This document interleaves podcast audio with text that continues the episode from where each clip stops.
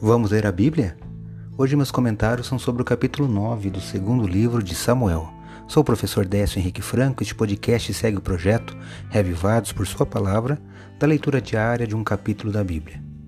Neste capítulo, Davi pergunta se ainda há algum descendente da família de Saul para que ele use de bondade por causa de Jonatas, seu amigo. E aqui ele soube de Mefibosete, filho de Jonatas, que era aleijado dos dois pés.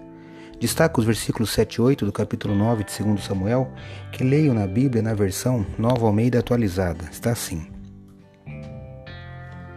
Então Davi lhe disse: Não tenha medo, porque serei bondoso com você por causa de Jonatas, seu pai.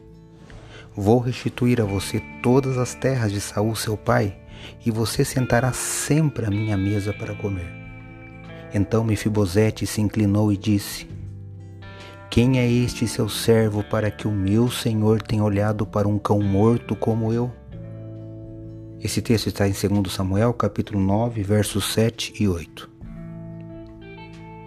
Davi usou de misericórdia, cortesia e justiça para com o descendente de Saul. Observe na parte final do capítulo que Mefibosete passou a comer na mesa do rei enquanto ele viveu. Na leitura, veja que Mefibosete se considerava um cão morto, sem utilidade. Na verdade, o pecado nos torna cães mortos, mas como disse o pastor Michelson Borges, Deus nos trata com misericórdia e nos perdoa, devolve-nos a dignidade. Isto é graça. Leia hoje 2 Samuel, capítulo 9. Esse foi mais um episódio diário deste projeto de leitura da Bíblia apresentado por mim, Décio Henrique Franco. Um abraço e até amanhã.